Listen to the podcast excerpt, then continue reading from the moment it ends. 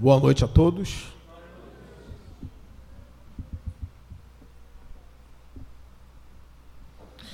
A paz do Senhor aos irmãos. Peço que abram suas Bíblias no livro de 2 Reis, Antigo Testamento. Pedro? Pedro?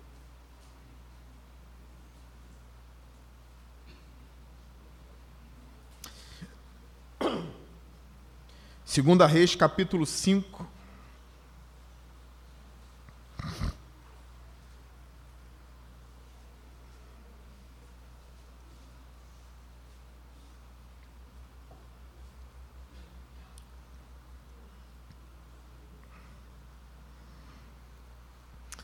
Não esquecendo o aviso da nossa irmã Mariana, tem um bolo lá fora para a igreja, tá? Em comemoração ou em agradecimento ao chá de panela, né, que a igreja fez para a cozinha. Para a cozinha da nossa igreja. Então acabou o culto, você vai lá fora, come um bolo, come salgadinho com a gente, tudo de graça. Não vai embora com, com a barriga vazia, não. Segunda Reis, capítulo 5, do versículo 1 ao 19.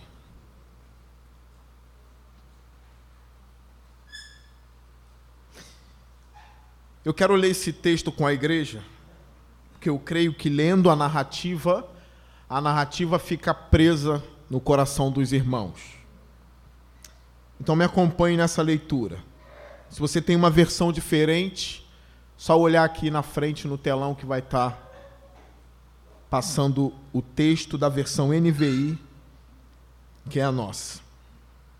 Diz assim o texto: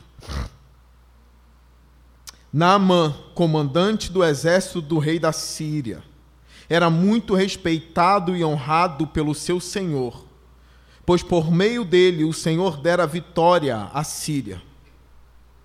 Mas esse grande guerreiro ficou leproso. Ora, tropas da Síria haviam atacado Israel e levado cativa uma menina, que passou a servir a mulher de Naamã. Um dia ela disse à sua senhora: Se o meu senhor procurasse o profeta que está em Samaria, ele o curaria da lepra. Naamã foi contar a seu senhor o que a menina israelita dissera. O rei da Síria respondeu: Vá, eu lhe darei uma carta que você entregará ao rei de Israel. Então Namã partiu, levando consigo 350 quilos de prata, 72 quilos de ouro e dez mudas de roupas finas. A carta que levou ao rei de Israel dizia: Junto com esta carta, estou te enviando o meu oficial Namã, para que o cures da lepra. Assim que o rei de Israel leu a carta, rasgou as vestes e disse: Por acaso sou Deus, capaz de conceder vida ou morte? Porque este homem me envia alguém para que eu o cure da lepra. Vejam como ele procura um motivo para se desentender comigo. Quando Eliseu, o homem de Deus, soube que o rei de Israel havia rasgado suas vestes, mandou-lhe esta mensagem: Por que rasgas tuas vestes? Envia o homem a mim, e ele saberá que há profeta em Israel. Então Naamã foi com seus cavalos e carros e parou à porta da casa de Eliseu. Eliseu enviou um mensageiro para lhe dizer: Vá e lave-se sete vezes no rio Jordão, sua pele será restaurada e você ficará purificado. Mas Naamã ficou indignado e saiu dizendo: Eu estava certo de que ele sairia para receber-me, invocaria em pé o nome do seu Senhor, o seu Deus, moveria a mão sobre o lugar afetado e me curaria da lepra. Não são os rios Abana e Farlá, Farfá em Damasco melhores do que todas as águas de Israel? Será que não poderia lavar-me neles e ser purificado? E foi embora dali furioso. Mas os seus servos lhe disseram: Meu pai, se o profeta lhe tivesse pedido alguma coisa difícil, o Senhor não faria?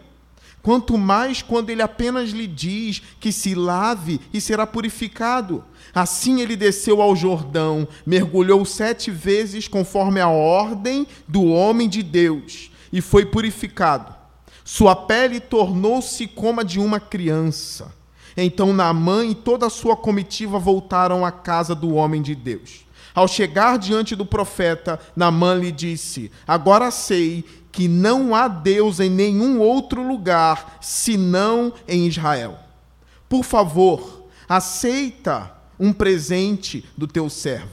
O profeta respondeu: Juro pelo nome do Senhor a quem sirvo, que nada aceitarei.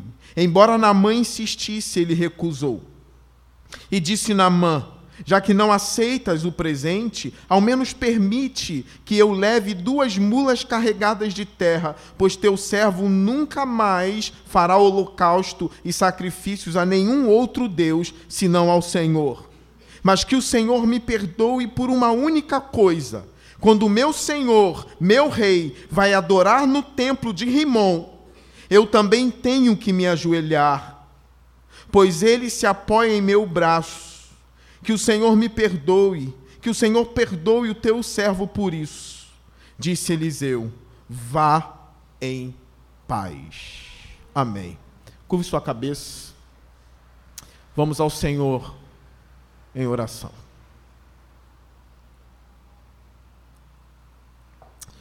Senhor Deus, fale o coração do teu povo agora. Que haja reverência nesse lugar enquanto a tua palavra estiver sendo pregada. Eu peço que os seus raios e os seus trovões estejam nessa mensagem. Que venha falar o meu coração. Que venha falar o coração dos desviados. Que venha falar o coração dos santos que estão aqui também. Que venha falar o coração dos ímpios que estão aqui, Senhor. É o meu desejo.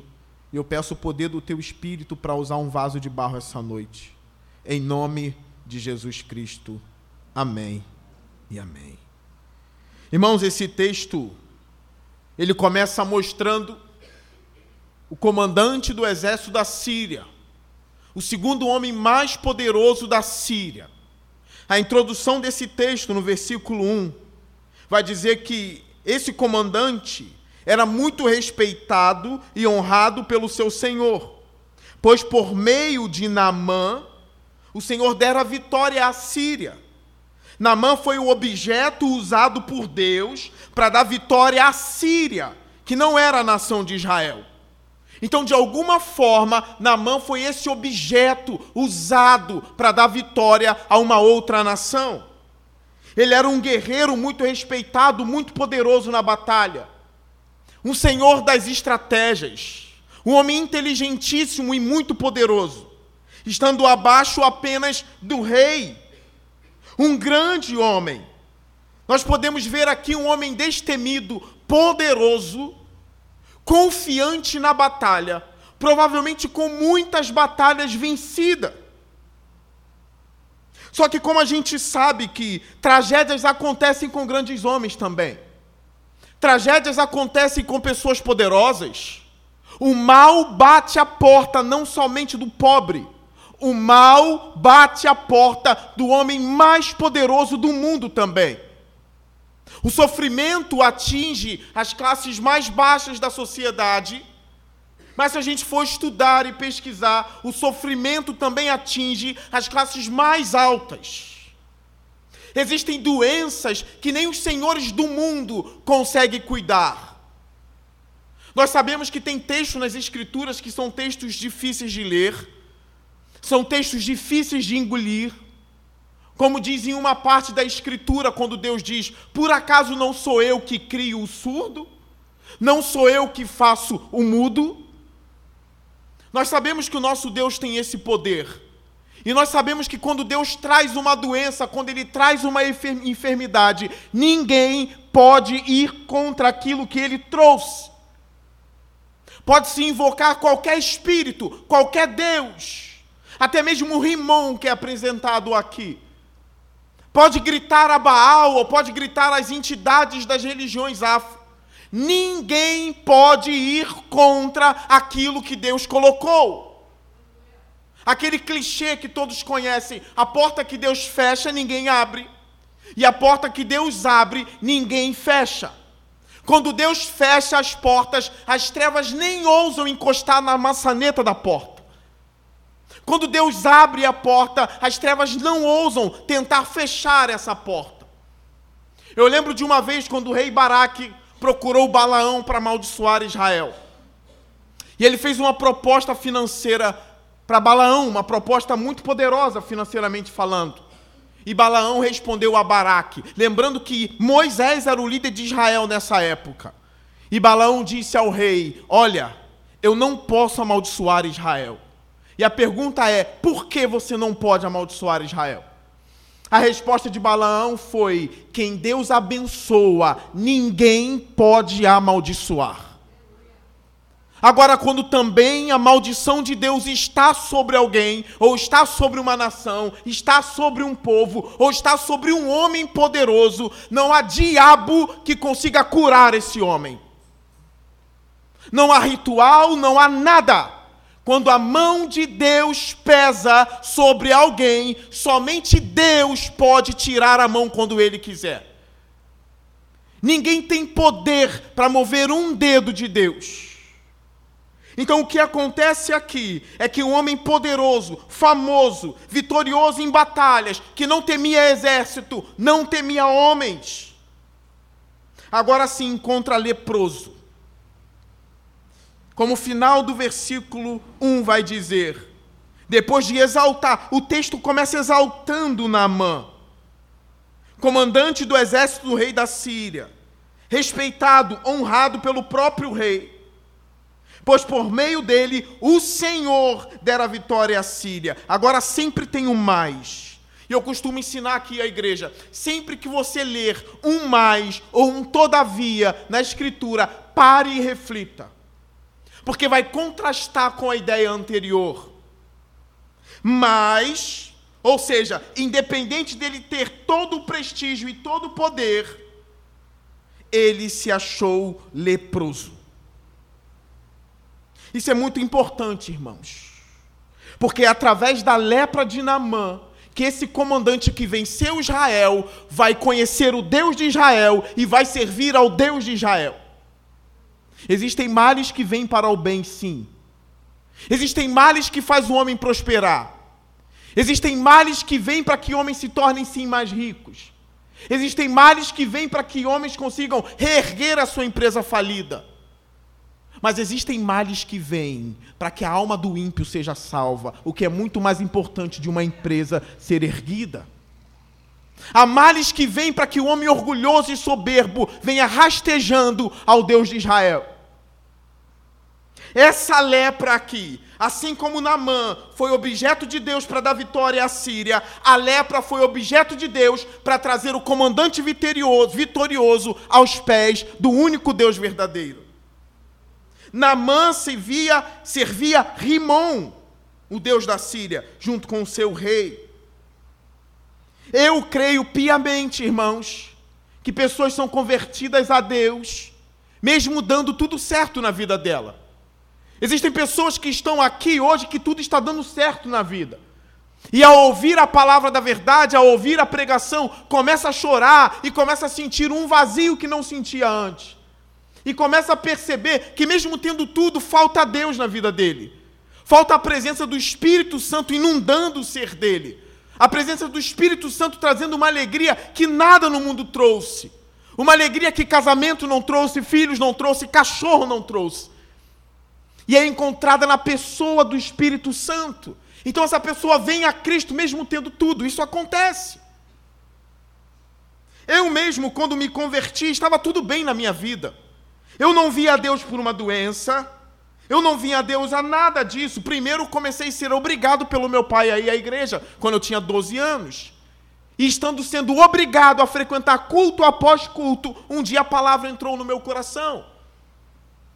E quando chegou o dia do meu batismo, eu pude sentir a presença de Deus de uma forma até mesmo maior do que eu tinha sentido antes, no início da minha conversão. Mas eu também acredito, irmãos, que existem pessoas que só virão pela dor. Tem gente que quer descartar alguns clichês e alguns ditados que é dito na igreja, né? Se não vem pelo amor, se não vem pelo amor, vem pela dor. E a Bíblia dá base para esse pensamento. Existem pessoas que só vão voltar a Jesus depois de passar uma provação terrível. Existem desviados que só vão voltar para a igreja quando o trator de Deus passar por cima dele. E existem ímpios que nunca pisaram em Israel. Quando eu falo Israel, agora eu me refiro à igreja. Existem ímpios que nunca entraram na igreja, que só entrarão depois que o mal chegar na tenda dele. Então virão pela dor. Namã jamais iria para Israel conversar com Eliseu se não fosse a lepra. Ninguém aqui quer ficar leproso, eu sei. Ninguém aqui quer ter uma doença mortal, eu sei disso. Mas uma verdade precisa ser dita no início desse sermão. Se uma doença maligna bater a sua casa para a salvação da sua alma, lá na eternidade você vai dizer: nada foi tão bem-vindo em minha vida como aquela doença, porque hoje eu estou no paraíso de Deus, salvo em Cristo Jesus. Gravem isso. O sofrimento tem arrastado uma multidão aos pés de Jesus Cristo. Versículo 2: Ora, as tropas da Síria haviam atacado Israel e levado cativa uma menina, que passou a servir a mulher de Naamã. Um dia ela disse à sua senhora: Se o meu senhor, que é Naamã, procurasse o profeta que está em Samaria, ele o curaria da lepra. Olha, quando Deus quer salvar um homem, nada impede as mãos de Deus também. Eu fico refletindo na história do ladrão da cruz. Quantos homens foram pendurados numa cruz? Pendurados numa cruz. Agora, por que, que somente dois, na verdade, né? Estiveram entre o Senhor da glória. E um encontrou a salvação no último dia da vida dele, porque Deus estava do lado dele ali. Pensa comigo, por que não o crucificado do ano passado? Por que não o crucificado do mês passado? Por que tinha que ser aquele homem? Existem respostas difíceis de dar. Mas a gente vê essa coisa, essa providência e essa mão soberana de Deus agindo na mão, agindo na vida de um comandante que derrotou Israel. E a mão de Deus aqui é uma menina que não tem nome. A Bíblia não dá o nome dela. O que levou alguns homens a pensarem nesse texto como não tinha nome, mas fez a diferença. Não tinha nome, mas fez a diferença. A mão de Deus agora agindo para salvar Namã através da vida de uma pequena serva que foi levada cativa, presa e se tornou a serva da casa de Namã. Repare a ordem do texto. Namã, objeto de Deus para vencer Israel. Porque nós sabemos que quando Israel se comportava como as nações, as nações pagãs, Deus ia e abatia Israel. Depois a lepra sendo objeto de Deus para levar Namã salvação. E não só a lepra. Agora, uma menina também sendo objeto de Deus na vida de um homem. É muita pressão do soberano na glória para salvar uma alma. Quando ele quer salvar, ele salva. Vai vir pressão de tudo quanto é lado. Vai vir filha falando de Deus para você. Vai vir primo falando de Deus para você. Pode vir um sofrimento gritando sobre Deus no seu ouvido. Como um testemunho de um homem que hoje é ex-travesti. Ele dizendo que se tornou travesti por muitas coisas que ele passou na infância, mas ele encontrou Deus na vida dele. E depois os crentes da igreja expulsaram ele da igreja. Porque ninguém acreditava no testemunho dele e diz: Eu fui expulso de várias igrejas, mas eu não desisti da igreja do Senhor. Porque, da mesma maneira que eu fui expulso de várias igrejas, eu fui acolhido por várias igrejas. Mas ele diz que chegou um momento da vida dele que ele não quis mais saber de crente. E ele se desviou por um dia, se eu não me engano. Três meses, na verdade. Mas em um desses dias ele resolveu ir beber com os amigos da impiedade. E ele levou dinheiro para bancar a cerveja e as drogas dos amigos. E enquanto ele estava ali, prestes a voltar a usar a droga dele que ele usava no tempo de travesti, um mendigo gritou do outro lado da rua, e eu vou repetir: um mendigo. Porque Deus age de forma estranha. Lepra agindo, uma menina falando, e no testemunho desse ex-travesti, se fosse um crente ele não ouviria, por ser um mendigo ele ouviu, porque ele tomou ranço de crente naquela época. Então Deus usa um mendigo para gritar: Ei, Deus manda você sair daí agora. E ele diz: Eu tinha acabado de dar um gole na latinha de cerveja. Estava prestes a me sujar de novo no pecado. E os meus amigos ali, travesti, queriam mandar o mendigo ir embora. E ele gritou de novo: Homem, Deus manda você sair desse bar. E ele disse que jogou a latinha no chão e foi embora. E o testemunho dele é: eu tinha tomado ranço de crente, então Deus usou o mendigo, porque o mendigo eu iria ouvir. Deus age de forma estranha, mas ele salva quando ele quer salvar. Então essa menina reparou na doença do comandante e disse para a esposa dele: Olha, se o meu senhor procurasse o profeta que está em Samaria, ele o curaria. Repare uma coisa: ela não estava mais em Samaria, ela não estava mais em Israel, ela estava na Síria. Mas mesmo estando na Síria, ela conhecia Israel. Ela sabia quem Israel era para Deus. Ela sabia que em Israel havia homem de Deus ali. Ela sabia que Eliseu existia em Israel. Eu estou falando de uma menina. Hoje a gente vive um período onde as pessoas não conseguem mais discernir onde há homens de Deus. A gente vive um momento hoje onde as pessoas não conseguem mais buscar ajuda em lugar nenhum. Ou todo mundo é homem de Deus, ou ninguém mais é homem de Deus. As pessoas não conseguem mais discernir Israel. Mas ela sabia que Deus sempre tem um remanescente em Israel, e esse remanescente era Eliseu, sucessor de Elias. Olha uma coisa aqui. Ela não poderia curar Naamã. Ela era serva do Deus vivo, mas ela não poderia curar Naamã. Ela não saberia pregar para Naamã. Mas aqui vai um conselho para vocês. Se você não é Eliseu, se você não tem os dons de Eliseu, se você não sabe pregar, por exemplo, como John Wesley na história da igreja, como George Whitfield na história da igreja, como o príncipe dos pregadores, o pastor Batista, Charles Haddon Spurgeon, se você não sabe pregar, diga aos ímpios que ainda há profeta em Israel. Diga aos ímpios: olha, eu não sei fazer, mas na igreja local tem quem saiba. Eu não sei fazer, mas na minha igreja há pessoas que sabem. Eu não sei pregar, eu não sei aconselhar, mas eu sou como a menina que não tinha nome, mas fiz a diferença. Eu estou sendo um objeto de Deus para te levar a um lugar onde Deus levanta homens de Deus.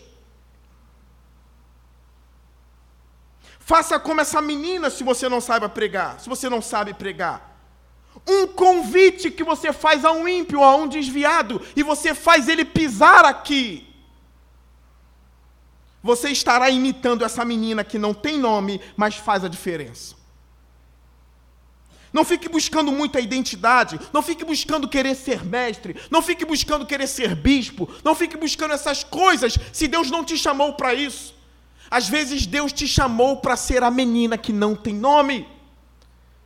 Existem servos e servas de Deus trabalhando no anonimato, mas estão sendo objetos de Deus para salvar almas. Não se cale, tenha coragem para falar.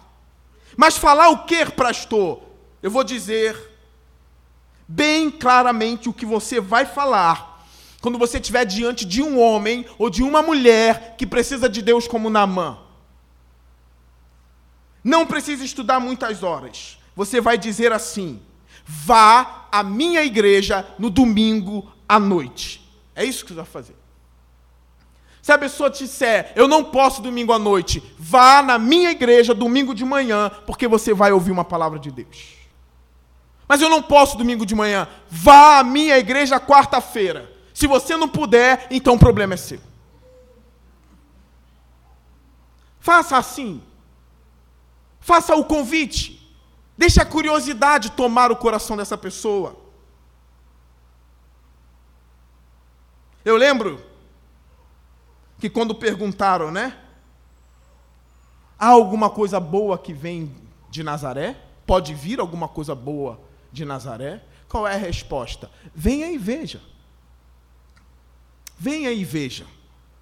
E Natanael ficou diante de Jesus Cristo e foi surpreendido. Há profetas na igreja local. Há homens de Deus na igreja local. Eu quero defender aqui que não há lugar mais seguro para você do que a igreja local.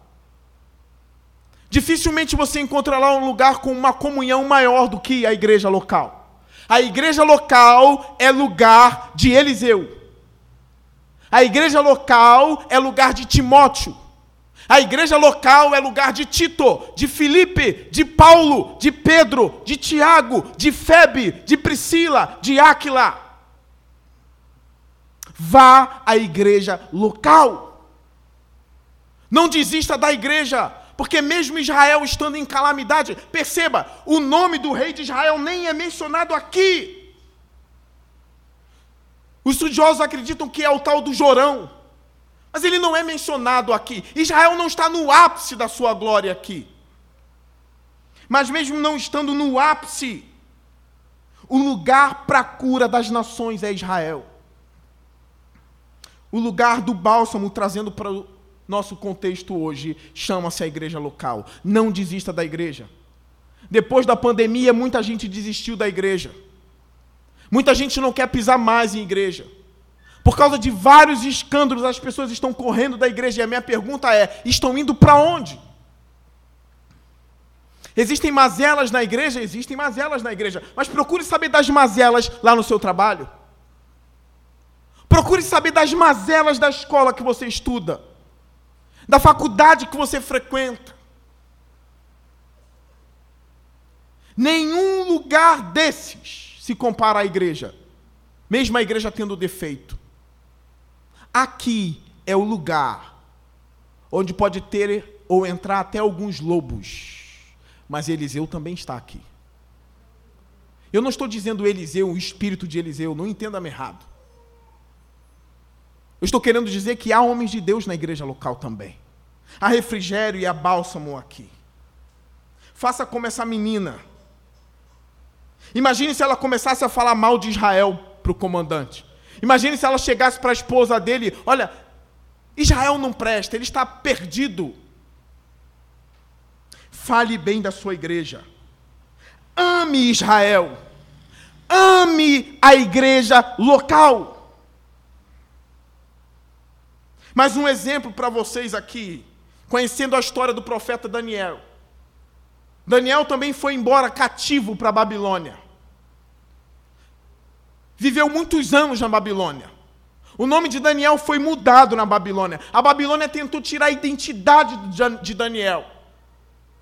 Tentou tirar a identidade de Sadraque, Mesaque e Abidnego. E conseguiu mudar o nome deles, a roupa deles. Mas tem uma coisa que a Babilônia não conseguiu fazer: tirar Jerusalém do coração deles. Quando Daniel orava três vezes ao dia, ele orava virado para a banda de Jerusalém. O que isso significa? É como se Daniel estivesse mostrando com a sua conduta: eu estou na Babilônia, eu oro na Babilônia, mas o meu coração está em Jerusalém com, com todos os defeitos, Jerusalém é Jerusalém.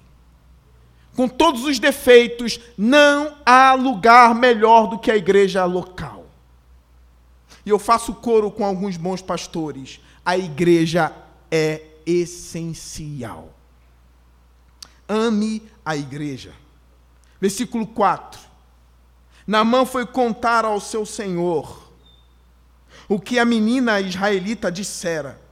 O rei da Síria respondeu: Vá, eu lhe darei uma carta que você entregará ao rei de Israel.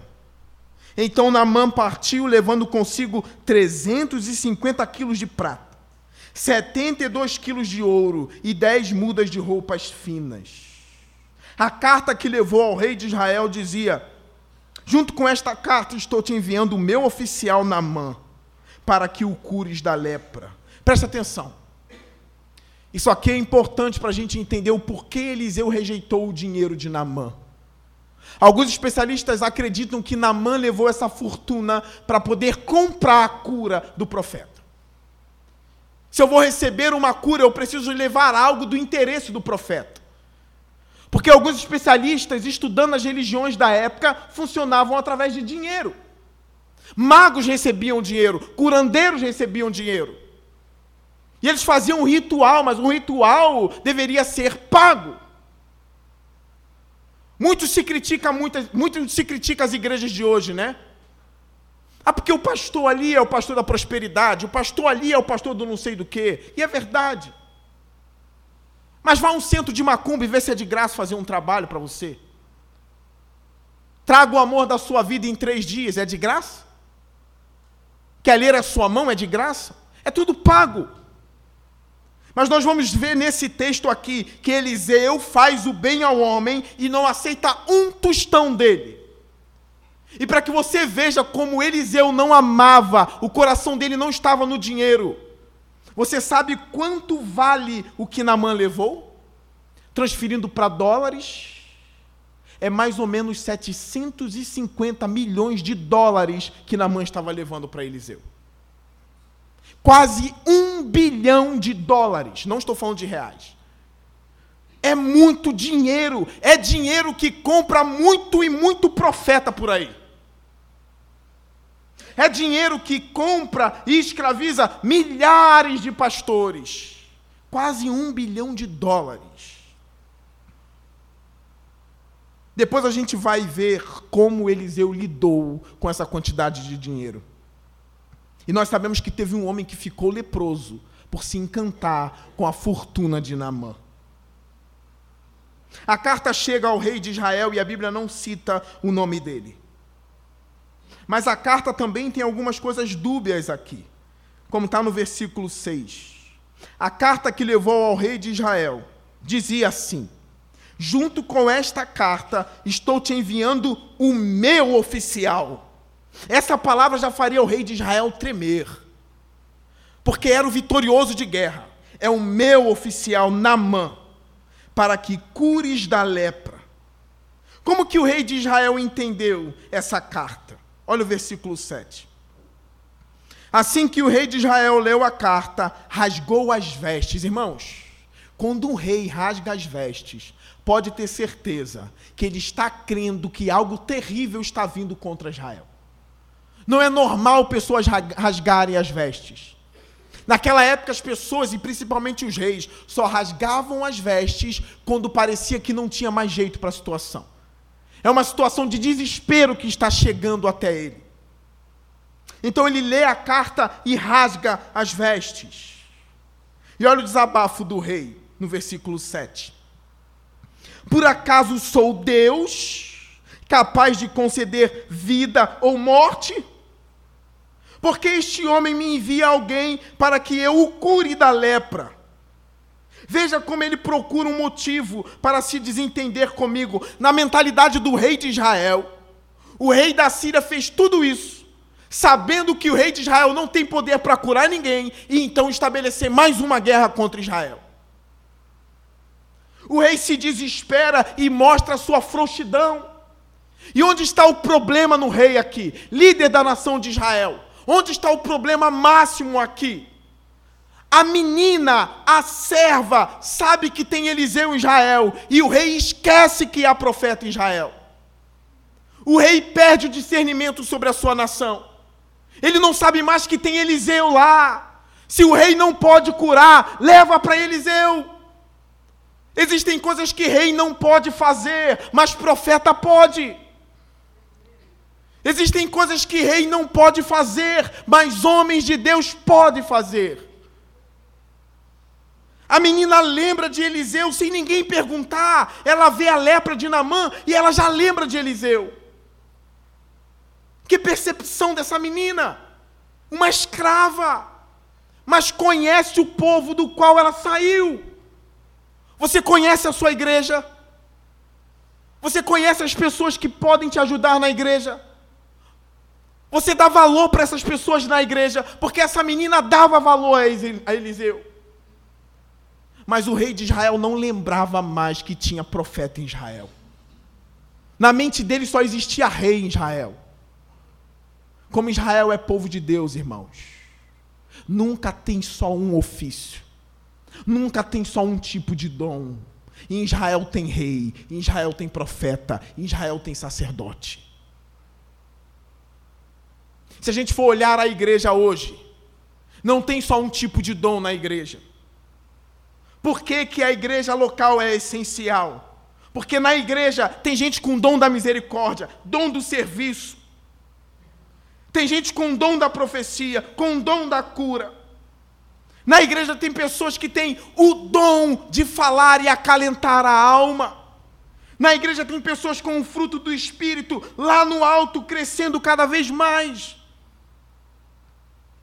Aquilo que nós chamamos de a multiforme graça de Deus está na igreja. Na igreja tem pessoas que tocam o seu instrumento e tiram a angústia do coração daqueles que ouvem. Na igreja tem pessoas que cantam e quando abrem a boca acalma a mente atribulada. Na igreja tem pessoas que quando prega, os segredos dos corações estão, são trazidos a público. E as pessoas podem dizer: certamente Deus está naquele lugar. Na igreja tem conselheiros. Na igreja tem o Espírito Santo passeando no meio dela. Mas na mente do rei de Israel, Israel está tão falida que só tem um rei falido. E é por isso que ele diz: Por acaso sou eu Deus? Parece que ele não crê mais que Deus age em Israel. Se você pensa assim sobre a sua igreja, se você pensa assim sobre a igreja, você está pensando errado. Ah, Deus não age mais. Deus não serve mais. Deus sumiu. Jesus disse assim: Eu edificarei a minha igreja e as portas do inferno não prevalecerão contra ela. Deus não abandonou a igreja. Não troque a igreja pelo seu grupinho de amigo. Não acha que o seu grupinho de amigo tem mais sabedoria do que os líderes da sua igreja. Não acha que os adolescentes que você anda te dão conselhos melhores do que os seus pais que já são experimentados na fé, do que o seu pastor, do que os seus líderes. Nunca faça isso. Não ache que as suas amigas da cerveja são melhores do que os seus irmãos da fé. E aqui eu quero citar o Spurgeon mais uma vez, que disse: Olha, eu nunca encontrei tão grandes amigos como eu encontrei na igreja do Senhor. Eu preciso citar algo aqui. Eu lembro que quando Jesus foi sepultado, os discípulos se dispersaram. E eles estavam escondidos, trancados dentro de uma casa com medo dos judeus. E até que Jesus se pôs no meio deles e deu a paz para eles. E eles creram na ressurreição de Cristo. Mas faltou um apóstolo ali. Tomé não estava na reunião dos discípulos. Se Tomé não estava na reunião dos discípulos, Tomé não viu Jesus Cristo. Porque Jesus Cristo só aparece e reaparece onde os discípulos estão. Jesus aparece e reaparece onde os discípulos estão. Jesus não aparece e reaparece onde está Herodes, Pilatos, César ele aparece e reaparece na igreja.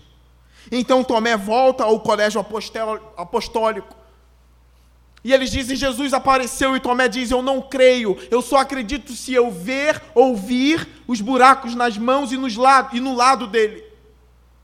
Então passa uma semana, e mesmo não crendo, Timóteo resolve estar na reunião dos discípulos, que nós chamamos de igreja pré-natal. E quem aparece ali? Jesus. Então ele chama Tomé pelo nome, porque mesmo quando parece que ele não está presente, ele ouve as suas conversas. Ele sabe das suas inquietações, ele sabe das suas dúvidas, ele sabe dos seus dilemas. Por mais que Tomé não estivesse vendo Jesus e nenhum outro discípulo estivesse vendo, ele estava ouvindo a dúvida de Timóteo. E quando ele aparece e reaparece, ele chama Timóteo pelo nome e diz: Toca nas minhas feridas, Tomé. E aí Tomé cai no chão dizendo: Senhor meu e Deus meu. E ele diz: Porque você viu, você creu, Tomé? Bem-aventurado quem não viu e creu. Nós que estamos aqui. Nós não estamos vendo, mas ele está ouvindo e vendo o nosso coração. Ele sabe das nossas dúvidas, das nossas inquietações. Jesus passeia na igreja. E é por isso que a igreja é sim o melhor lugar do mundo. E lembre-se, pastor, estou fraco na fé. Minha fé está quase se apagando. O que eu faço? O primeiro conselho que eu dou a você, a você, antes de ler a Bíblia, é: venha para a igreja cultuar. Mas eu estou sem força, pastor. O conselho que eu dou é: venha para Israel, que é a igreja. Porque Jesus aparece e reaparece aqui. Nunca se esqueça desse conselho. Olha o que acontece agora. Versículo 8. Quando Eliseu, o homem de Deus, olha, quando fala do rei, não tem homem de Deus. Mas quando fala de Eliseu, vem a expressão, o homem de Deus. Soube que o rei de Israel havia rasgado as suas vestes, mandou-lhe esta mensagem: Por que rasgaste tuas vestes? Envia o homem a mim, e ele saberá que há profeta em Israel. Olha que texto maravilhoso. Eu leio esse texto e eu medito nesse texto. Eliseu não foge da sua responsabilidade de profeta. Se o rei não está resolvendo o problema, diga que há profeta em Israel. Ele não foge da luta, ele não foge da batalha, ele não foge do confronto, ele não duvida que ele pode curar aquele homem, porque ele recebeu porção dobrada de Eliseu. Ele viu tudo que Eliseu tinha feito. Ele sabe e tem a certeza que Deus está com ele. E é por isso que ele diz ao rei: Ele, Namã, saberá que há profeta em Israel. Não fuja das suas responsabilidades. Tem coisas que só você pode fazer, sabia disso? Tem ajuda que só você pode prestar. Não fuja disso. E nós sabemos que quanto mais responsabilidade nós temos, ou quanto mais poderes nós temos, os próprios desenhos animados já dizem isso, mais responsabilidade teremos. Eu lembro de uma história que aconteceu esse ano ainda, alguns irmãos da igreja sabem, eu quero contar de novo aqui. Teve um domingo que eu fiquei até mais tarde na igreja. Então, uma das irmãs da igreja bateu no meu gabinete e disse assim: Pastor, tem um problema lá fora que só o Senhor pode resolver. E eu falei: Hum. Começa, né?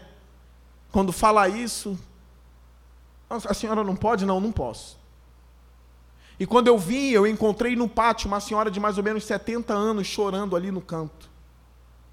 E eu sentei até ela e eu vi uma senhora de mais de 70 anos dizendo para mim: eu não me apresentei como pastor, eu só sentei do lado dela e ela disse assim: Olha, jovem, eu quero morrer. Eu olhei para uma senhora, com idade para ser minha avó, provavelmente, né? Se bem que minha mãe tem quase 70, ela não pode ver essa, essa ela não pode ver essa gravação de jeito nenhum. Ah, tá bom, ela tinha idade para ser minha mãe. E eu vi aquela senhora chorando, desejando. Olha, eu vejo adolescente querendo morrer o tempo todo, mas uma senhora é difícil. Normalmente a senhora quer viver, quer que a dor dos ossos passe, quer que a artrite, a artrose vá embora. É os adolescentes que ficam se cortando, querendo morrer e um monte de coisa. Mas veio uma senhora querendo morrer, é difícil. E aí meu coração partiu. E eu falei, o que eu faço por ela? E ela disse, eu só vim aqui para receber uma oração. E eu falei, eu não vou fazer uma oração por ela. Eu disse, vem cá, levei ela lá para a sala, fechei a porta e fiquei mais de uma hora com ela conversando. Porque eu queria saber o porquê ela queria morrer. Porque eu sei que tem coisas que eu vou conseguir fazer. E ela foi conversando e desabafando, e eu descobri o problema dela. Enquanto ela falava, eu orava a Deus e pedia sabedoria, e eu comecei a dar conselhos para ela. E conforme eu falava, as lágrimas se secaram dos olhos dela.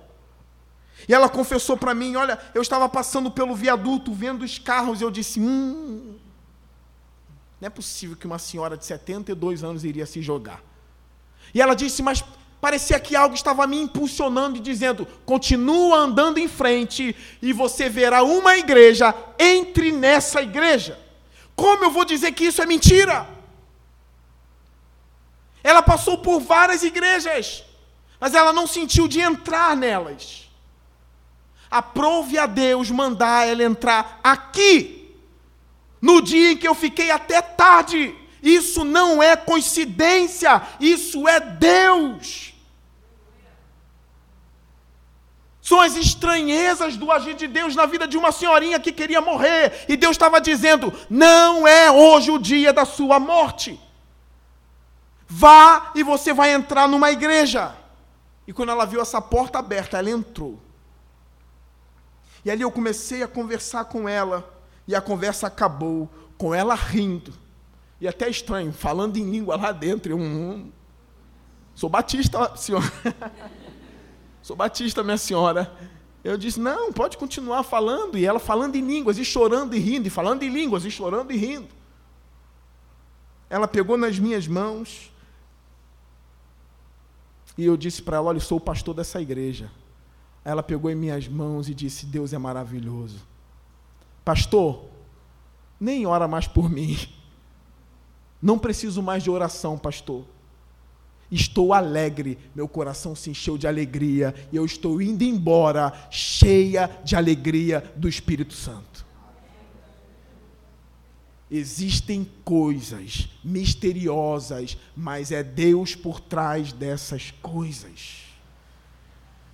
E é óbvio que eu não me coloco no patamar de Eliseu nunca, porque eu sou um vaso de barro, dependente da graça de Deus. E já teve inúmeros problemas que eu não resolvi. Mas esse Deus sabia que eu ia resolver. Então Eliseu não fugiu da responsabilidade dele. Ele diz para o rei: Ele, Namã, saberá que há profeta em Israel. Há profetas na igreja local. Talvez ele não vai ficar batendo o pé e rodando. Talvez ele não vai ficar indo e voltando, te pegando pela mão, te trazendo, fazendo papagaiada no culto. Mas talvez Deus já está usando profecias aqui nesse púlpito o tempo todo e tocando o seu coração.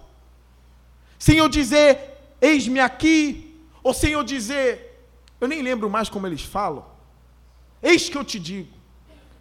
É óbvio que eu abri a palavra de Deus e Deus está dizendo aqui. Há profeta na igreja local, sim. Os dons espirituais estão na igreja local, sim. O fruto do Espírito está na igreja local, sim. A benevolência do Senhor está na igreja local, sim. O Espírito Santo está na igreja local, sim. Não compare a igreja local com o bar.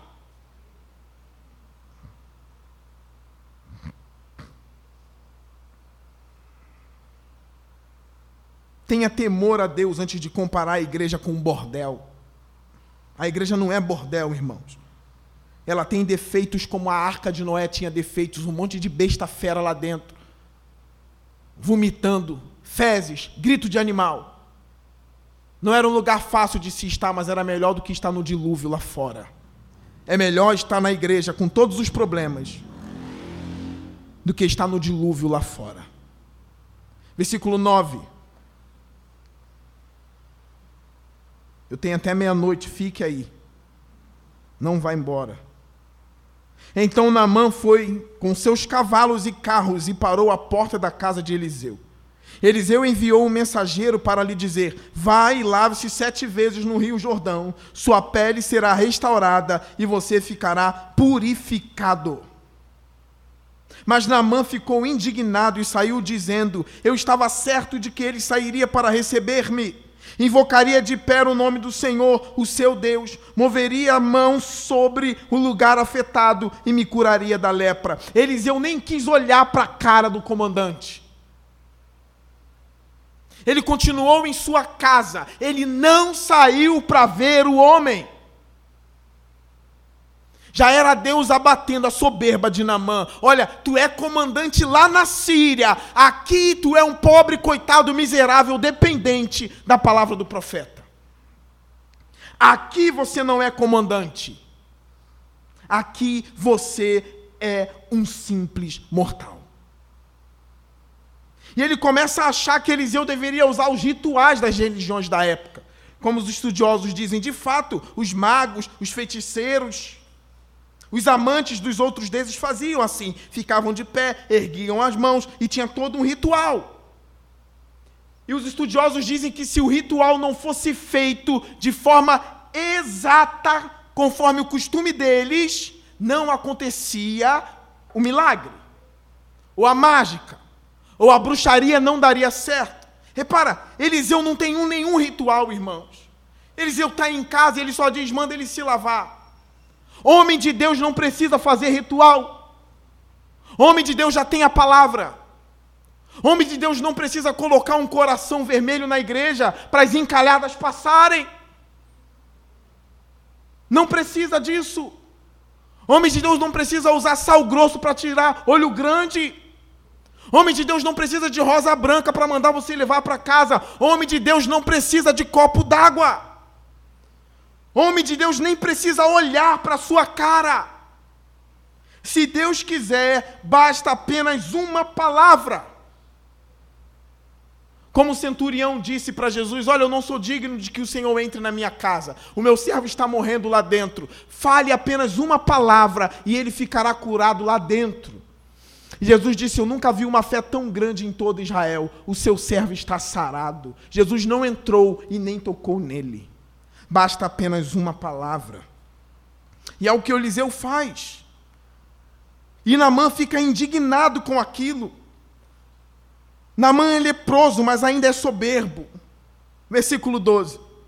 Não são os rios Abaná e Farfar em Damasco melhores do que todas as águas de Israel?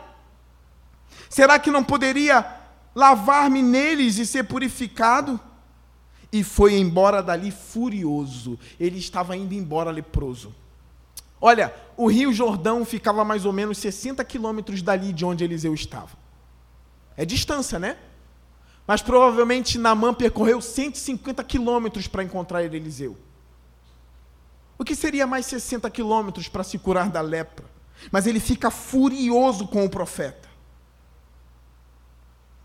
Versículo 13. Mas os seus servos lhe disseram: Meu pai, uma expressão de respeito a um comandante. Se o profeta lhe tivesse pedido alguma coisa difícil, o Senhor não faria, quanto mais quando ele apenas lhe diz que se lave e será purificado. Repare as coisas que tem no texto aqui, irmãos. Em todo momento em que eu leio esse texto, eu percebo que todos os servos são mais sábios do que os seus senhores. A menina escrava de Israel que está na Síria é mais sábia do que o rei de Israel. Os servos de Namã, que é o comandante da Síria, são mais sábios do que Namã. Os servos aqui têm sempre uma palavra de fé para dar aos seus senhores. Os servos de Namã não deixam ele ir embora com lepra, mas eles convencem Namã: olha, se fosse algo difícil, você não faria. Isso é para você parar com o complexo de inferioridade que você tem. Isso é para você parar de dizer: não, Deus não me usa, não. Quem sou eu na casa de Deus? Quem sou eu? Nem para Deus eu sirvo. Deus não autorizou crente nenhum usar essa frase. Deus não autorizou você dizer, nem para Deus eu sirvo. Porque o Deus da Bíblia sempre usou as coisas loucas para confundir as sábias. O Deus da Bíblia sempre usou as coisas fracas para confundir as fortes. Então nunca diga, nunca mais repita que nem para Deus você serve. Porque Deus é especialista em trabalhar com vasos quebrados. Deus é especialista em usar servos. Deus é especialista em usar escravos. Como Jesus disse em Mateus 11: Graças eu te dou ao Pai, porque ocultou essas coisas dos sábios e revelou aos pequeninos. Jesus não chamou imperadores, Jesus chamou pescadores. É você mesmo que Deus quer usar a partir de hoje, como mulher e homem de Deus. Só tenha coragem. Eu lembro de um texto bíblico que tem assim, no livro de Josué, né? Coragem. Coragem, Josué. É o que muitos cristãos de hoje precisam. Coragem. Deus ouve a sua oração, sim. Deus tem atendido o seu clamor, sim.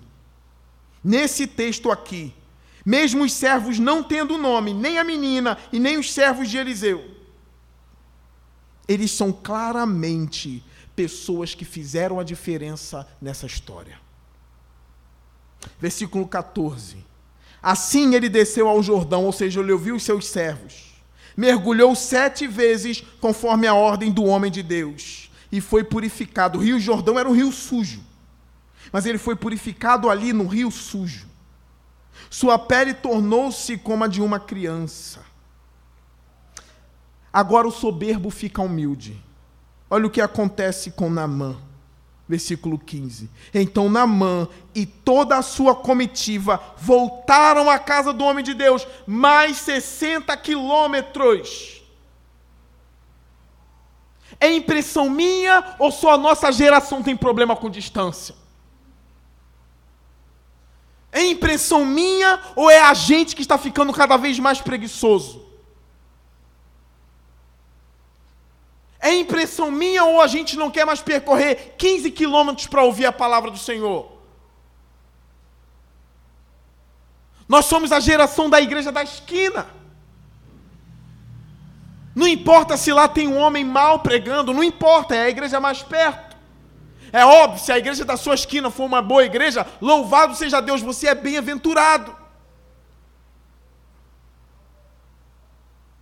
mais 60 quilômetros para voltar agora para agradecer. Diferente dos nove leprosos que Jesus curou. Eram dez, mas um voltou, né? Nove não voltaram para agradecer. O comandante de um exército pagão que servia ao deus Rimon, que é uma entidade, um demônio. Agora ele vai voltar mais 60 quilômetros para agradecer Eliseu. Nós somos a geração do iFood. Nós somos a geração do Uber. Nós somos a geração da facilidade. E tudo aquilo que demanda esforço, a gente não quer mais. Se o culto passa cinco minutos, já era, acabou o seu dia. Porque nem o Uber demora cinco minutos. Alguns demoram, né? Se o culto dura uma hora e meia, já era. Nós somos a geração do culto online, onde as pessoas não querem mais sair de casa e querem ver o culto online.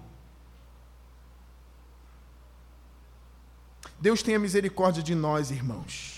Que a gente possa aprender agora com a atitude de Namã. 60 quilômetros para se banhar e agora 60 quilômetros para agradecer. Versículo 15. Então Naamã e toda a sua comitiva voltaram à casa do homem de Deus. Ao chegar diante do profeta, Naamã lhe disse: Olha, agora Eliseu recebe, né? Agora Eliseu recebe. Está humilde, né?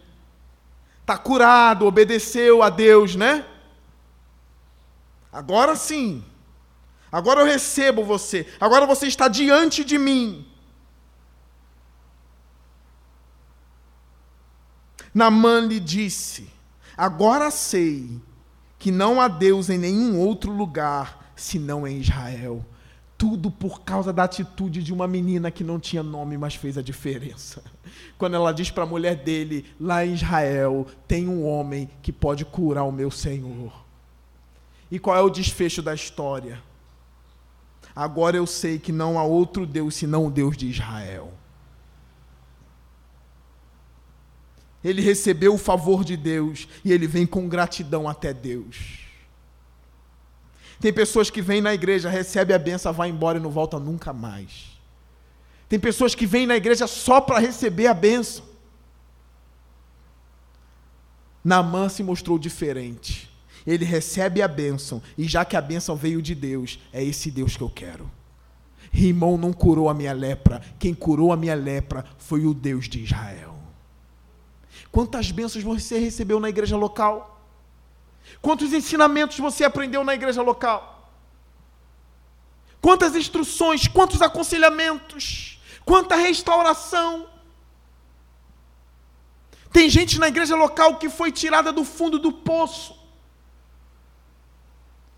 Nós já buscamos pessoas dentro de um quarto escuro.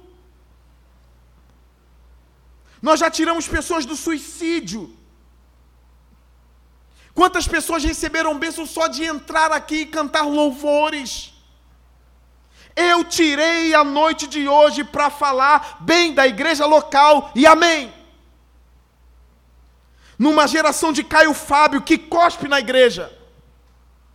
Numa geração de Pablo Marçal que menospreza pastores e se acha o rei dos pastores.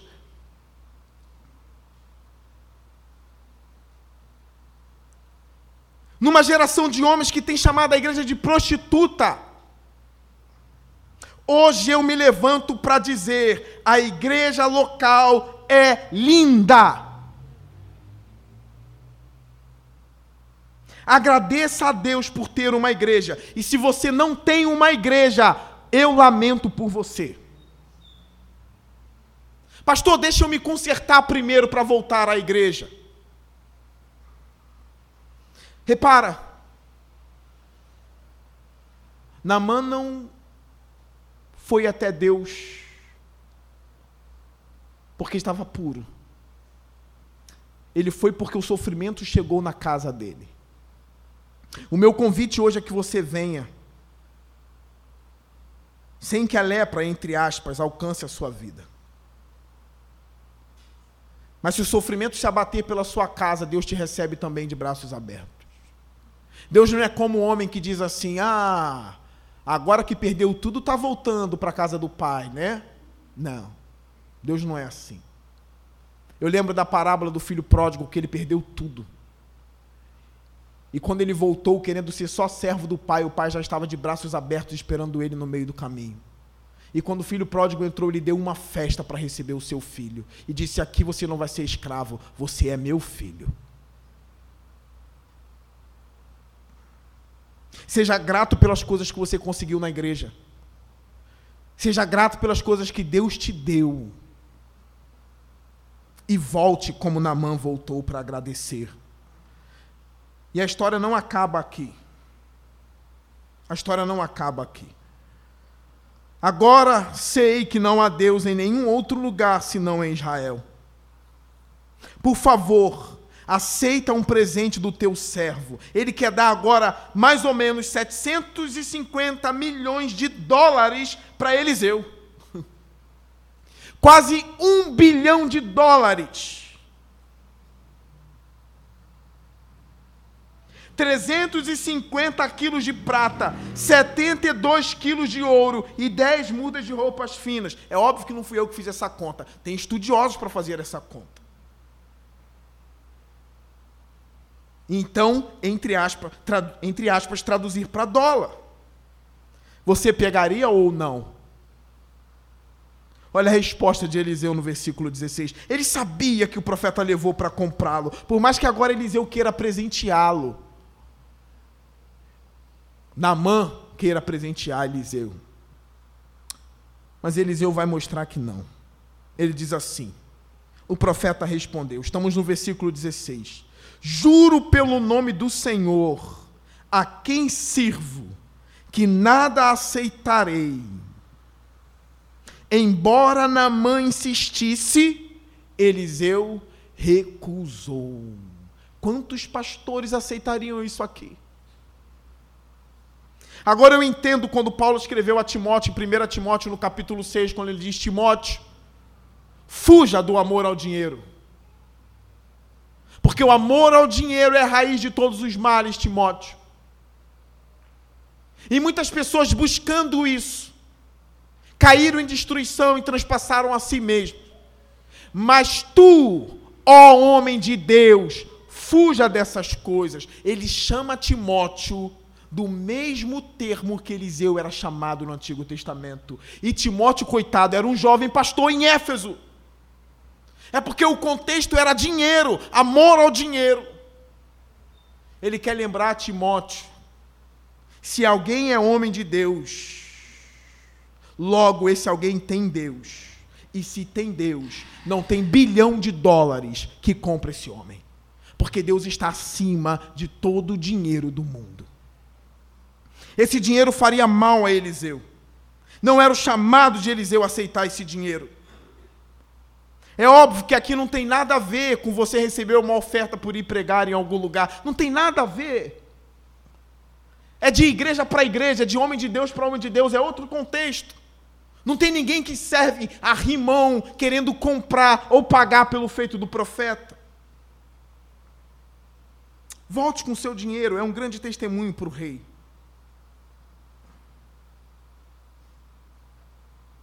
Olha como as coisas se invertem agora, se invertem. Ao invés de presentear, ele recebe um presente. Versículo 17.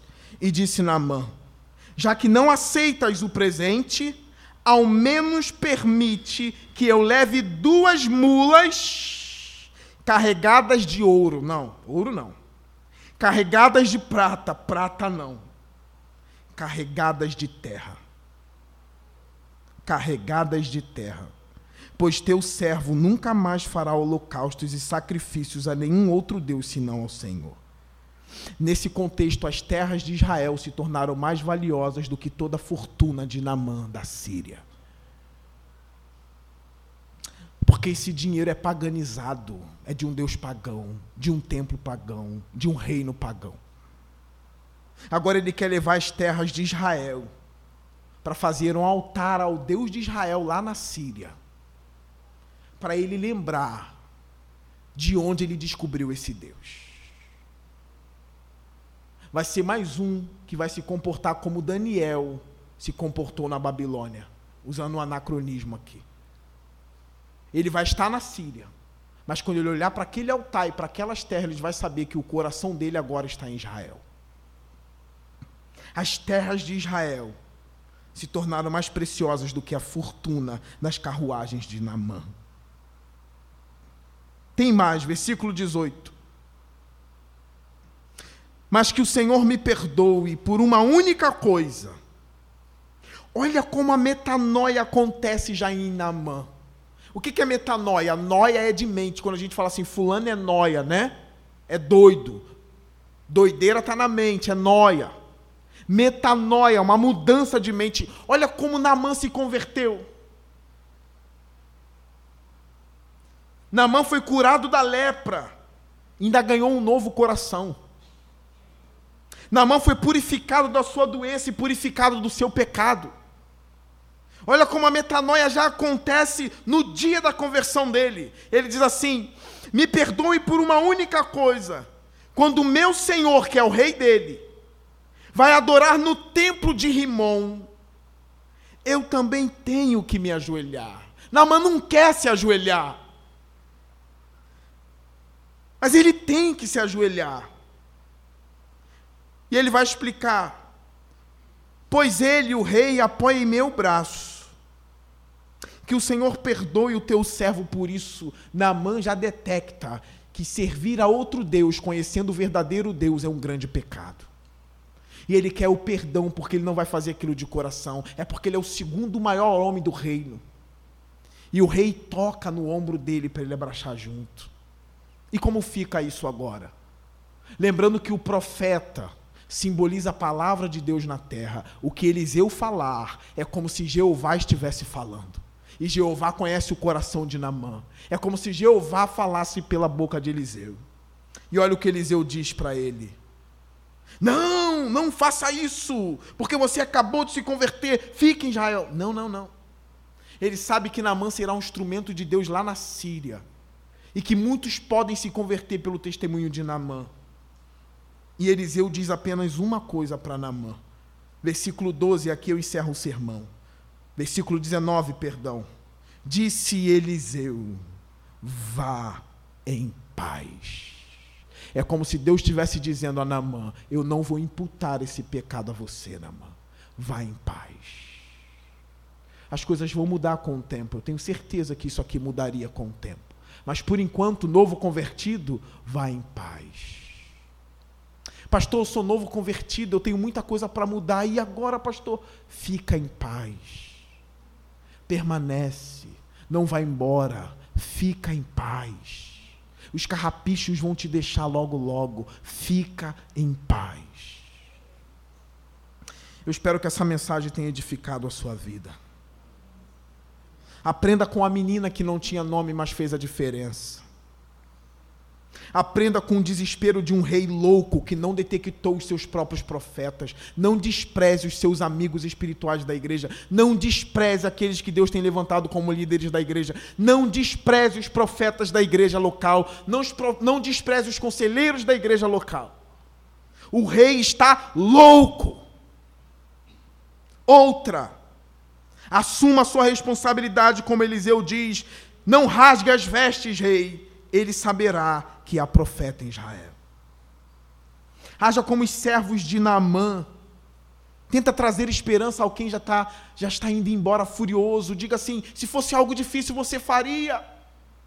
Faça isso, é tão fácil mergulhar sete vezes. Então hoje aqui eu já estou instituindo uma campanha de sete domingos. Não, isso é brincadeira, não estou não. Simplesmente venha. Se fosse algo difícil para o bem da sua alma, você faria, mas só venha à igreja local, ouça a palavra e saia melhor do que entrou. É só isso.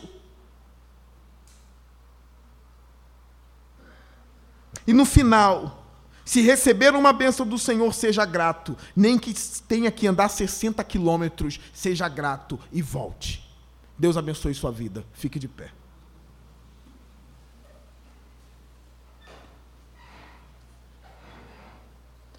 nove horas em ponto. Vamos orar ao Senhor. Curva sua cabeça.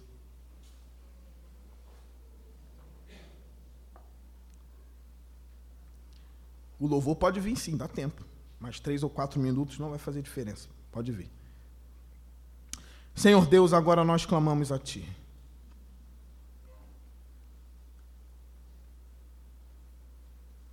Nós pedimos a Ti, Senhor Deus a tua unção agora. Como está escrito na tua palavra, sem mim nada podeis fazer. Abençoe, ó Deus, aqueles que o Senhor tem usado nessa igreja. Ó Deus, abençoe aqueles que estão em evidência e todo mundo sabe quem são. Mas abençoe aqueles que não têm nome, mas têm feito a diferença. Nesse texto aqui, ó Deus, os servos se mostraram mais sábios do que os seus senhores. Os servos se mostraram mais sábios, Senhor, do que os reis e do que o comandante, Senhor. Enquanto o rei de Israel esqueceu de um profeta, uma menina lembrou. Enquanto Naamã estava indo furioso, os seus servos lhe convenceram a mergulhar, Senhor. Então cuida daqueles que trabalham no anonimato aqui, Senhor. Que eles não queiram a glória que é de Eliseu, Senhor Deus que eles se contentem com o chamado que o Senhor deu a eles, Senhor. Porque lá na glória nós não saberemos o tamanho do galardão de alguns, Senhor. Talvez o galardão dessa menina seja tão grande quanto o de Eliseu, Senhor Deus. Então, cuidado, Senhor, cuida do seu povo. Tenha cuidado de nós, Senhor. Senhor Deus, também que aqueles que estão em evidência não venham se achar melhores e maiores do que aqueles que estão sem nome, Senhor. Nós sabemos que na igreja é assim que funciona. Eu oro por essa igreja, Pai. Eu oro, eu oro para que o nome do Senhor Jesus seja honrado aqui. Eu oro, ó Deus, para que as pessoas saibam que há profeta em Israel, Senhor. Mas para isso, Senhor, nós pedimos poder da tua parte. Nós somos vasos de barro com poder dentro, Senhor ainda há profeta na igreja, Senhor. Ainda há meninas sem nomes na igreja, Senhor. E a igreja tem poder de curar um general, Senhor. Eu oro, ó Deus, pelas vidas quebradas que aqui estão, Senhor. Eu oro para que elas sejam restauradas agora, em nome de Jesus Cristo. Eu oro, ó Deus, para que o ímpio se renda a Ti agora. Que os joelhos deles tremam, Senhor, como de Naamã tremeu, Senhor. Eu oro, ó Deus, para que aquele que despreza a igreja agora passe a amar a igreja, Senhor. E que eles realmente saiam daqui dizendo: Deus estava lá. Converta pessoas hoje. Eu oro para que o Senhor também vivifique os corações secos, ó Deus, daqueles que já te servem há anos. Restaure a fé dos teus servos, ó Deus. É a minha oração e perdoe os nossos pecados, Senhor Deus. Tem misericórdia das nossas vidas. Em nome de Jesus. Amém.